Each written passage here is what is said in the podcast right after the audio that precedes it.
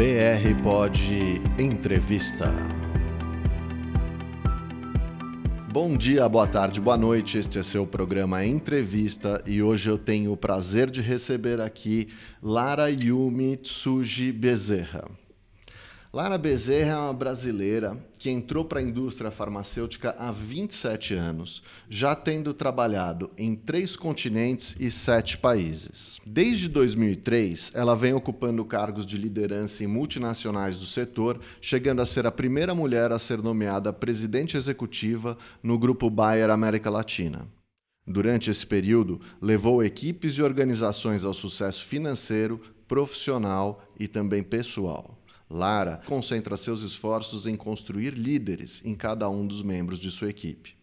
Por conta de seu trabalho executado na Índia, ela foi destaque em diferentes mídias, incluindo um artigo da revista Forbes, escrito por Michael Chaves, que é nada mais nada menos do que CEO da Duke Corporate Education, onde ele a intitula Primeira Diretora de Propósito ou Uh, então, aqui, aqui eu preciso da tua ajuda, Lara. O meu cargo, uhum. eu, meu cargo foi transformado em Chief Purpose Officer. Em vez de ser Managing Director, General Manager, depois que a gente fez toda a transformação na Índia uhum. com a organização, todo mundo mudou o título.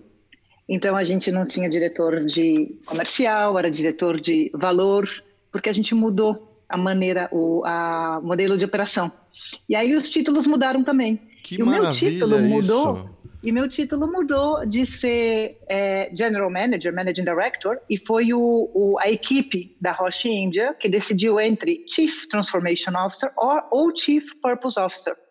E como Michael Chaves, ele escreve sobre propósito, todo o trabalho dele é baseado em propósito.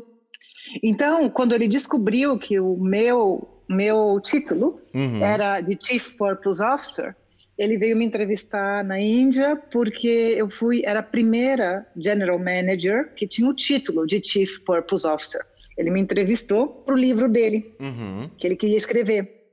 Enquanto ele estava é, me entrevistando para o livro dele, ele falou: Lara, eu escrevo um artigo no Forbes, eu posso escrever um artigo sobre você, porque vai ser super interessante para os meus leitores. Então, ele escreveu o artigo e depois, no livro dele, que foi lançado agora em janeiro, saiu também é, um business case da nossa história do que a gente fez na Índia, implementando o propósito. Uau! Então, quem quiser saber mais no detalhe, qual é o nome do livro? O livro é Re Rehumanizing Leadership. É. Bom, Lara, já deu um super spoiler. É, eu acho que vamos voltar um pouco para trás. Eu queria, eu é. queria voltar do início. Quando foi que você entrou na indústria farmacêutica? Eu entrei na indústria farmacêutica em 93 e foi meio por acaso porque eu fazia GV e a gente tinha que fazer aquele, aquele, aquela fase de ser estagiário, de fazer o programa de trainee para completar o curso. E eu me candidatei para vários lugares, para Unilever, para GM Finanças, então bancos, para várias coisas. E também eu me candidatei para o Janssen Silag. E aí, o Janssen Silag é uma farmacêutica e Sim. tinha um programa de trainee de um ano e meio muito legal. E foi muito interessante porque na entrevista é, que eu tive na Janssen Silag, eu sabia todos os produtos, todos os, os, uh, os remédios da, da Janssen Silag, porque meu pai e minha mãe são médicos. Ah, bom. Então eles. Não, eu, eu sabia Falei, nossa, será que ela é hipocondríaca? Não, graças a Deus. Não. não. Meu pai e minha mãe médicos, eu sabia, tinha um monte de remédio deles que eu conhecia, então eles ficaram é, impressionados como eu conhecia os produtos. E a, uma parte do, do programa de trainee é ser. É, representante de vendas. Uau. Eram seis meses de representante de vendas. Aí eu peguei, aí eles me chamaram e eu comecei a trabalhar como representante de vendas. E para falar a verdade, foi, eu adorei. eu adoro vendas e eu fico louca para ir visitar os médicos e estar com os médicos. E aí eu fiz seis meses de representante médico, seis meses de pesquisa de mercado e seis meses com, com marketing. Aí depois eu saí e fui para Então a gente pode dizer que foi por acaso? Ou você já de criança, por ter os pais médicos, já gostava do assunto? Eu acho que não tem nada por acaso, né, Raul? Ah. Na verdade, eu queria fazer medicina antes, Sim. e aí eu achei que medicina dava muito trabalho na última hora. Eu peguei aquele última FUVEST, uhum. que a FUVEST você escolhia, sempre você podia fazer FUVEST e podia fazer GV também, mas eu, eu, eu fiz aquele que era o primeiro ano que a GV estava dentro da FUVEST, em dezembro. Então eu tive que escolher. Ah. E aí eu peguei e prestei GV. E aí eu prestei GV e fiz a administração. E aí quando estava olhando para fazer estágio, eu, na verdade, eu queria muito fazer a Janssen Selag, porque eu também acho que a Janssen é uma empresa muito legal. Então, é, foi por acaso e não foi. Para fazer um resumo bem condensado, o que, que, for, o que, que você aprendeu nesses 27 anos de indústria farmacêutica? Olha, aprendi várias coisas, mas eu acho que uma coisa que eu aprendi mais de tudo, que foi muito importante para mim nessa fase, é que é, trabalhar na indústria farmacêutica e você trabalhando nas companhias que focam no paciente é uma coisa que é muito recompensante. Porque para mim é muito importante trabalhar tendo significado, eu tenho que fazer uma diferença, eu tenho que sentir que eu estou fazendo alguma coisa que vale a pena. E o que eu aprendi basicamente é que, primeiro, tudo que você trabalha, você pode achar um significado. Tudo que você trabalha, você pode achar um propósito. Mas depende de você e ao mesmo tempo é que você precisa você gostar do que você faz. Não adianta você ficar procurando sempre, ah, eu vou procurar esse emprego porque esse tem mais a ver comigo e é minha paixão e eu vou mudar.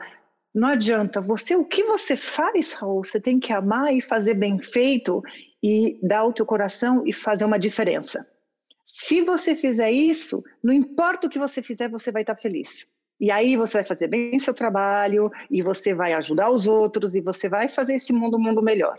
Então, o maior aprendizado que eu tive nesses 27 anos, porque no meio desses 27 anos eu quis desistir de trabalhar em corporação, eu mudei de empresa. Como eu descobri todo mundo, que... né? Ah, é... nada disso. Tá? Eu, queria, eu queria entrar nesse ponto, quando você percebe que você gosta do que você faz e tal. Aí eu fico pensando aquele pós-adolescente, não sei se pode chamar assim, o cara tem 20 uhum. anos, ele acabou de entrar na faculdade, ele está num curso super legal, mas ele ele não sabe se é aquilo, né? É, é... Eu acho que depois que você descobre que aquele, aquilo te, te encanta, aquilo te move, é, realmente é melhor, mas como que descobre?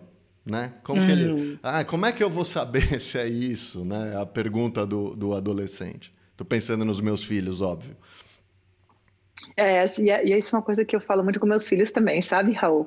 E eu tive muita sorte de ter uma, de ter um, com, vamos dizer, um pai, pai e uma mãe que são muito diferentes e me ajudaram nisso. O meu pai sempre virou para mim e falou assim: não interessa o que você for fazer, você tem que ser a melhor super hum, competitivo tá. e você tem que ser melhor, você tem que se dedicar, tem que não sei o quê. E minha mãe, ela falava: não importa o que você vai fazer, você tem que ser feliz e gostar disso. Então, você não tem que procurar o que você ama, você tem que amar o que você faz. E se tá difícil e você começa a não gostar de alguma coisa, é porque tá difícil e você não sabe. Então, aprende mais e só desiste quando você já sabe. E o engraçado é que quando você começa a aprender mais e saber mais, você começa a gostar. Ah. Aí minha mãe sempre falou: você não gosta do que você não sabe. Então, se você sabe e se dedica, você vai acabar gostando de tudo. Então, com esse balanço, Raul, é uma coisa que eu falo muito para meus filhos também. Não se preocupa tanto no que você vai fazer no futuro, não se preocupa tanto. Busca uma coisa, cada vez que você muda o que você quer fazer, não tem problema. O legal é que naquele momento, quando você decide fazer alguma coisa, não desiste porque está difícil. Uhum. Faz. Aprende, vê o que, que é que você vai poder fazer diferença naquilo, como você, aquilo vai fazer você feliz, e vai indo aos pouquinhos, e vai indo aos pouquinhos. E a felicidade não é tanto uma felicidade, é uma plenitude, é você se sentir pleno, é você sentir que aquilo te dá uma satisfação. Porque felicidade são momentos, né, Raul? Sim, então, sem dúvida. É, né? o que é bonito, que eu descobri também, e que eu uso muito com meus filhos, é vocês têm que buscar a paz e a tranquilidade. É, e você tem que saber que momentos são felizes, Você não vai ser sempre feliz. Agora, se você conseguir fazer um balanço onde você tem mais momentos felizes do que não, uhum. e você aprender, aprender a ser agradecido e sorrir, aí vai ser muito mais fácil para você ser feliz. E aí eu repito para eles a frase do meu avô que sempre falava que quanto mais jovem você aprender a ser sábio, mais rápido você vai ser feliz e mais tempo você vai ser feliz. E ser sábio é ser agradecido, é descobrir o significado da vida, é você saber que você está fazendo alguma coisa e ter, ser dono das suas decisões, saber que tudo impacta, ou positivo ou negativo, os outros e o mundo em volta de você. Então, acho que no final, mesmo carreira, descobrir a profissão, Raul, o que a gente precisa fazer com os nossos filhos e com os nossos colaboradores, a gente também tem que fazer deles seres humanos que são mais plenos seres humanos que estão buscando propósito, que estão buscando a felicidade mesmo através do trabalho. Se os nossos colaboradores forem capazes de ir ao trabalho e encontrarem felicidade no trabalho deles e buscarem significado, independente do que eles façam, eles sabem que eles podem impactar positivamente o ambiente em volta deles. Aí os nossos colaboradores vão dar um extra. Uh, isso também vai depender muito do de quem está liderando, né? Exatamente. Aí vem toda essa parte do que eu aprendi também, que uhum. eu adoro, e meu propósito hoje, que eu decidi é criar líderes que, que criam outros líderes com propósito e que trabalham trazendo propósito e significado e plenitude para o trabalho, né? Uma coisa que a gente conversou pré-entrevista e que eu achei super interessante é que os parâmetros do que faz um executivo ser um bom líder estão mudando drasticamente. Uma coisa que é super importante para o líder é ele ter autoconsciência. O auto, a autoconsciência eu chamo de você saber o que você sabe e o que você não sabe. Uhum. E você ser capaz de transmitir isso. Então, a autoconsciência é uma coisa que é super importante e que eu acho que todos os líderes precisam ter. Outra coisa que eu acho que é muito importante que os líderes precisam ter é eles saberem por que eles fazem o que eles fazem. Tá. É eles terem aquele propósito, eles, eles trabalharem por algo mais uhum. e, e inspirar os colaboradores, as pessoas em volta, os clientes a trabalhar por algo mais também.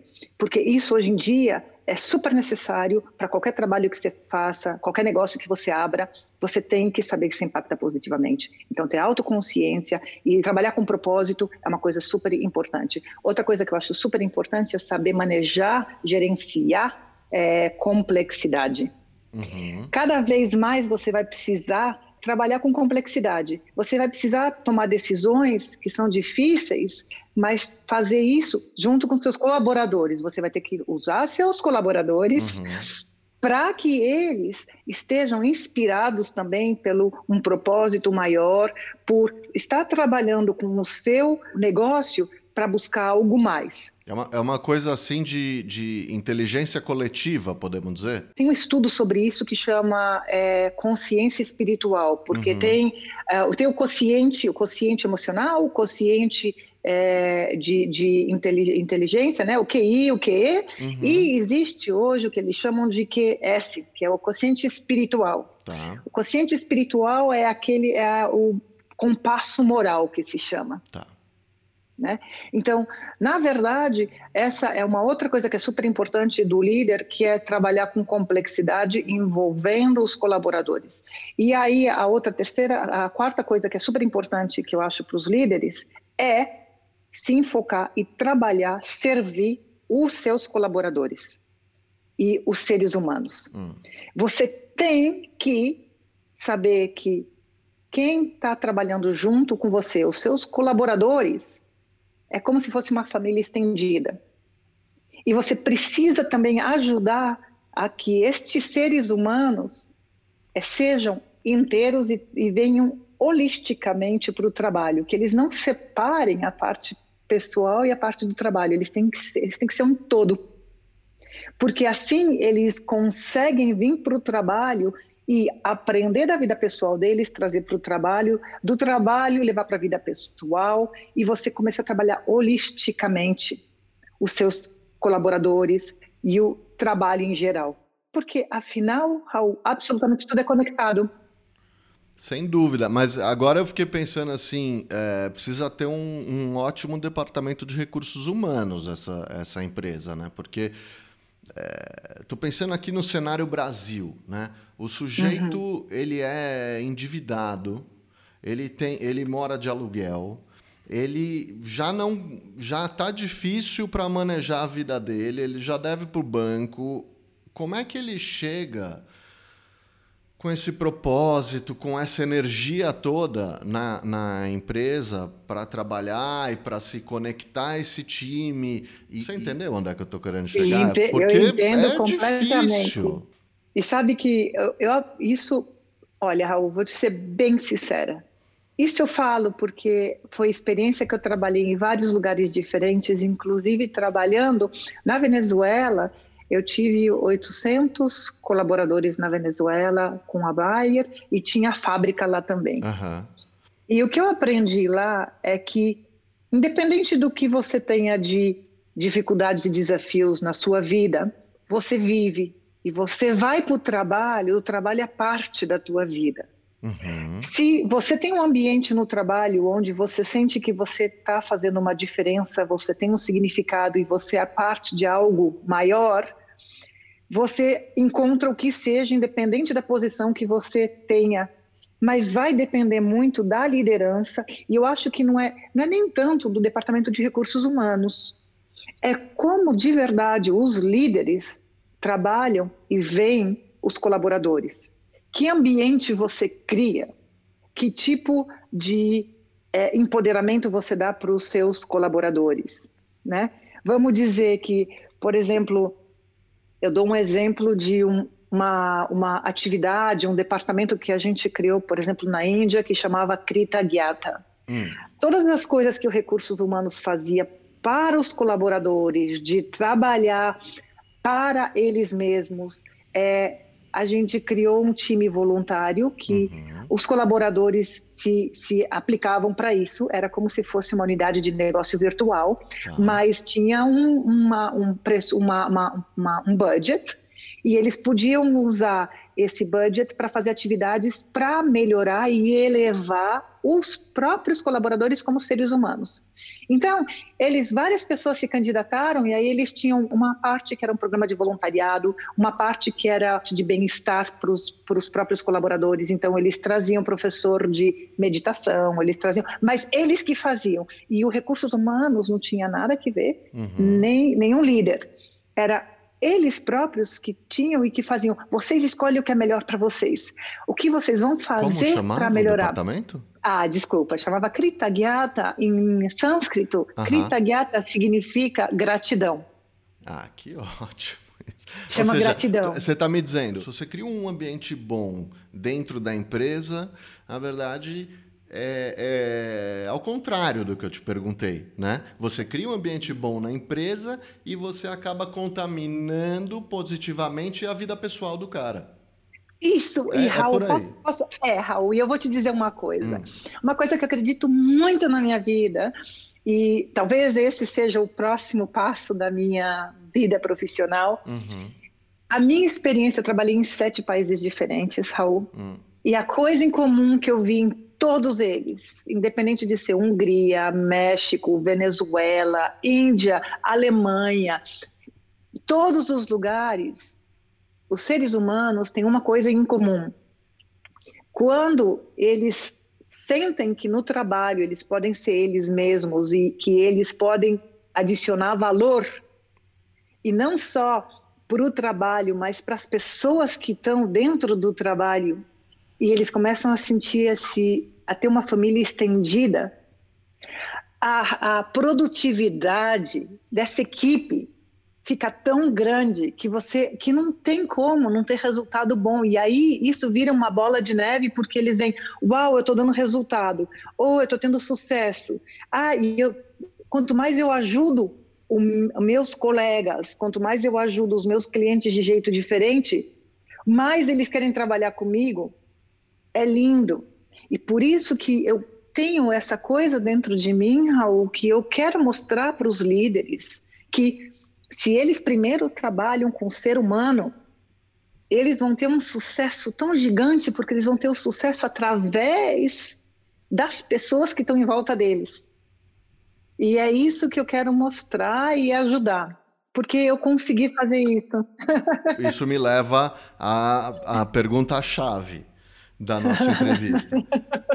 Como implementar isso é, é, nos negócios hoje?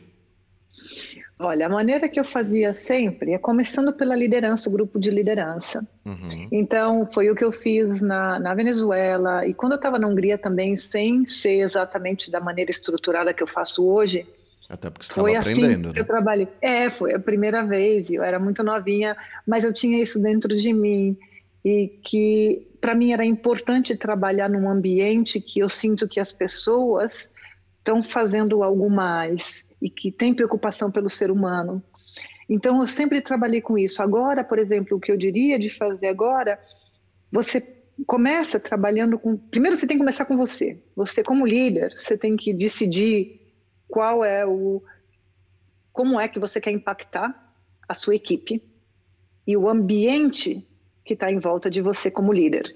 Primeiro você tem que tomar essa decisão como você. Uhum. E aí você tem que fazendo, tomando certas uh, decisões de uma maneira diferente e ir compartilhando com as pessoas. Olha, eu tomei a decisão de, de ajudar a impactar positivamente e tomar decisões que a gente vai impactar positivamente o ambiente que a gente está trabalhando, uh, os nossos clientes e começar a fazer de maneira estruturada que você busca é, aprender a como tomar decisões que impactam positivamente e aprender a ter essa autoconsciência de saber quando é que você está sendo é, positivo ou quando você está sendo negativo. E trabalhando dessa maneira e trabalhando com o seu é, sua equipe de liderança, você faz a mesma coisa. E aí é um desenvolvimento humano pessoal e profissional que vai ser tomado junto, é uma decisão conjunta de liderança.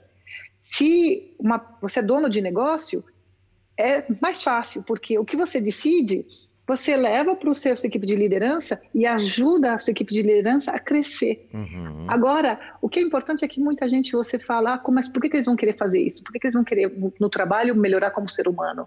No final, todo mundo quer melhorar como ser humano. E se você lembra que tem uma essência que existe de você como ser humano, se você está adicionando valor no teu trabalho e está fazendo uma diferença, como ser humano você vai ser melhor mesmo fora, todo mundo quer embarcar nessa nessa viagem junto, entendeu? Fazer uma tomar uma jornada para melhorar como indivíduo, porque também eles vão ver o impacto que dá nas equipes deles. Então você tem que começar com você, depois a sua equipe de liderança e depois vai cascadeando, vai fazendo isso para o resto da, da, empresa. Porque isso é mudar a cultura, né, Raul? Perfeito. É mudar a cultura. Agora, eh, me ocorreu uma coisa. Quando você uh, faz um workshop ou um treinamento desses, uh, Estou pensando como perguntar isso de uma maneira é, politicamente correta, mas talvez não exista. Uh, os mais jovens são muito mais flexíveis ou não? Essa é uma pergunta super legal. Porque é... eu imagino assim, o cara que é, é millennium, ele, ele já nasceu assim, esse, esse mindset já está lá, né? Ou não? Estou enganado. Não, sabe o que é engraçado? É, na minha experiência, quando você tem uma organização que tem propósito, é mais fácil atrair os milênios e eles se dão bem mais fácil. Mas muitos milênios, o que acontece? É. E Raul, essa é uma pergunta super legal. É. A geração antes da gente falou que a nossa geração ia mudar toda essa relação com os, os lucros, resultados, as corporações a geração antes da gente falou que a gente ia fazer. Uhum. Mas quem eram nossos chefes? Eles. Os nossos chefes era exatamente. Agora está acontecendo a mesma coisa. A gente é chefe dos milênios e para eles serem promovidos, eles têm que se adaptar. Então, essa pergunta que você fez é super pertinente e é uma pergunta que, por isso que tem que começar com a equipe de liderança. Porque se a equipe de liderança e as pessoas que, por exemplo, vamos dizer que tem uma equipe de liderança que tem milênios, tem homens, mulheres e tem pessoas da nossa geração, por uhum. exemplo. que chegaram lá porque eram super espertos, super bons uhum. e foram promovidos porque sabem muito, então querem falar para os outros o que fazer. Sem dúvida. Agora, se essa geração olhar e perceber que isso, por isso que precisa ter autoconsciência, principalmente quem foi promovido porque é um esperto, uhum. o que que essa pessoa tem que fazer? Tem que ser mais aberta.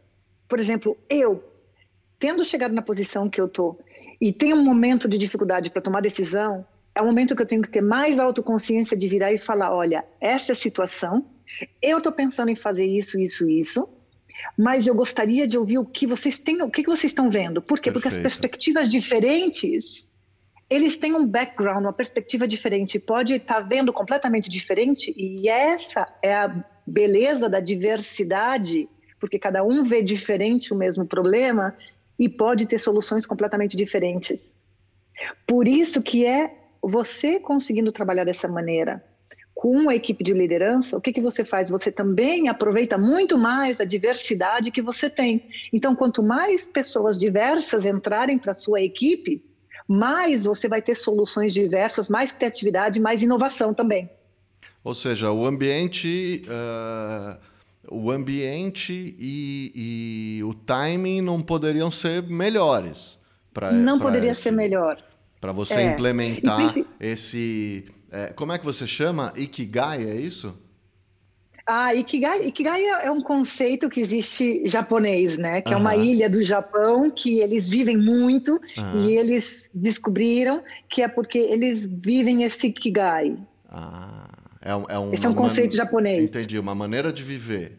Um, é uma maneira de viver, uma é uma maneira, maneira de, de viver. a vida. Você sabe que é, é curioso isso, porque é, eu não, não fiz a pesquisa para saber, porque eu queria perguntar para você o que era Ikigai. É, mas quando você começou agora é, a discorrer sobre é, os mais velhos, que, que são experts, mas é, que tem que ser tem que abrir mais a cabeça para ouvir o que, que a moçada nova que está chegando também acha, como eles veem aquele problema, porque às vezes é, é a maneira de ver é outra, né? Exatamente. E, e, aí eu fiquei pensando assim, puxa, será que se a gente fizer uma pesquisa assim em trabalhos antropológicos, a gente não vai achar é, é, tribos que viviam dessa forma e tal, não sei o que. Aí você é, já me saca Ikigai, que é a ilha, ou seja, estava tudo ali, né? É, e tem, tem um, agora, é, na, na Índia, na Europa, tem uma, um, uma pessoa espanhola que escreveu é, um livro sobre Ikigai. Ele foi para lá e escreveu sobre esse livro. Depois eu vou olhar direitinho e te passar o link do Amazon também desse Sim, livro. Sim, a gente publica aqui no, junto com o. Isso. Porque é muito legal, uh, Raul, porque o que, que fala o Ikigai? Eu vou fazer um resumo super pequenininho do Ikigai. Tá. O Ikigai, basicamente, diz que são quatro partes, é, quatro, quatro, quatro partes que você tem que é, viver para você encontrar razão de viver. Ikigai chama razão de viver. Uhum. Qual que é a razão que você tem de viver quando você tem, você vive com aquela com a plenitude? Você tem que buscar o que é sua paixão, o que, que você adora fazer. Aí depois tem a outra que é o que, que você é bom, o que, que você é muito bom. Se você consegue coincidir o que você é bom e o que você gosta de fazer, aí você vai se dar bem. Uhum. Mas aí tem a pergunta de você, você consegue ser pago por isso? Você está sendo ah. pago por isso? Aí, se você consegue ser pago por isso, aí você faz o que você é bom e você faz o que você gosta, tudo bem, você está fazendo isso, mas vai chegar um momento na tua vida que você vai perguntar, caramba, mas eu estou fazendo diferença? Ou, é, o que, que, eu, que, que é que eu estou adicionando no mundo? Aí tem a quarta parte, que é fazer o que o mundo precisa. Se você consegue fazer o que o mundo precisa, e Raul, é tão bonito porque eu digo isso porque eu sinto que na minha vida eu encontrei o meu Ikigai. Porque eu fazia o que eu sempre fiz o que eu adoro, que é liderar pessoas, estar junto uhum. com pessoas, vender. É, aí, o que eu faço que é super bom, eu sou super boa eu sou super boa em estratégia, eu sou super boa em desenvolver, em, eu sou super controladora, então eu consigo gerenciar muito bem os números e tudo, né? Então, quer dizer, aí eu ganho para isso. Mas aí uhum. chegou um momento que eu estava ah, liderando pessoas, fazendo tudo isso, eu falava, mas eu não sinto que eu estou fazendo diferença no mundo. Aí eu quis ir fazer yoga, eu quis sair Aí foi até uma ah, conversa foi nessa hora de alinhar a lente da diferença no mundo ah, que você quase desistiu. E eu, eu, eu é, quando eu estava, quando eu fui na minha primeira posição de liderança, quando hum. eu tinha 32 anos, 33 anos, foi uma discussão com minha mãe. Eu comecei a fazer yoga, também lá na Hungria uhum. e eu vi a filosofia da yoga, eu vi como a filosofia da yoga era importante e eu falei, poxa, mas eu queria ensinar para o meu pessoal no trabalho isso, mas era uma coisa que eu não, não podia chegar no meu trabalho e explicar para o pessoal do trabalho, ou oh, vamos meditar, vamos fazer yoga, não sei o quê, não dava, entendeu? Uhum. Aí eu falei, mas, mas é isso que eu quero trazer para o mundo. Aí a mãe virou e falou assim, não, é isso mesmo, então você sai do trabalho, vai embora, vai para a Índia, que você quer dar aula de yoga, ou vai para a África, que lá é mais fácil, porque lá todas as pessoas estão abertas. Quem buscar uhum. aula de yoga está aberto, mas na corporação é mais difícil mesmo, Lara. Vai lá. E Raul, eu sou escorpiana. Ah. Não me diz que eu estou indo para o mais fácil. Eu falei, não, mãe, não é porque é mais fácil. Aí Ela veio falou, o ensinamento é porque... do seu pai também, né? ah, né? É, então. Mas uma curiosidade, história, né? a sua mãe é oriental e o seu pai é ocidental? Minha mãe é japonesa. É e o seu Minha pai? mãe é japonês, isso, isso, é brasileiro. Ah, então é bem esse, essa, é. esses dois pesos na balança, né, da cultura é. oriental. Porque me parece Exato. que tudo isso está muito mais na cultura oriental do que na, na nossa, vamos dizer assim. O... E está vindo para nossa, né? Devagarzinho está vindo para uhum. nossa, é, né? De todos e, os jeitos, e, né? E é engraçado, Raul, porque daí foi quando eu, tchum, foi quando juntou o Ikigai. Uhum. Poxa, eu gosto tanto de liderar. Eu sou tão boa em estratégia. Toda vez que eu lidero um time, as vendas aumentam muito, a rentabilidade aumenta, o pessoal também está super mais feliz.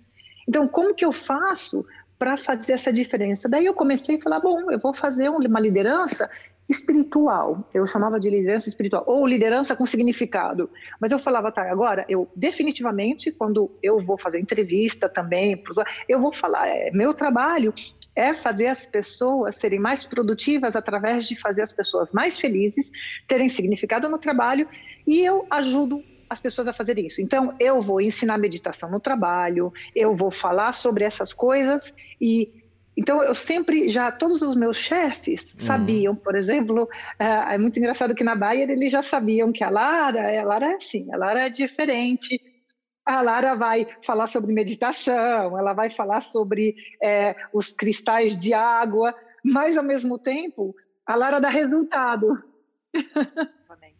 Tinha tanta gente que eu estava impactando positivamente que, por exemplo, na Hungria cresceu tanto as vendas e o pessoal fazia meditação e não era obrigado, não era obrigado. Uhum. É, a gente tinha uma, por exemplo, a gente tinha uma convenção de vendas que a gente estava passando a estratégia nova para toda a equipe durante uma semana e aí eu oferecia, falava, ah, vou dar uma, um curso de meditação quando terminar o dia às seis horas da tarde, das seis às sete, todos os dias eu vou dar um curso de meditação e vai aumentando a profundidade da meditação. Quem quiser ficar, fica.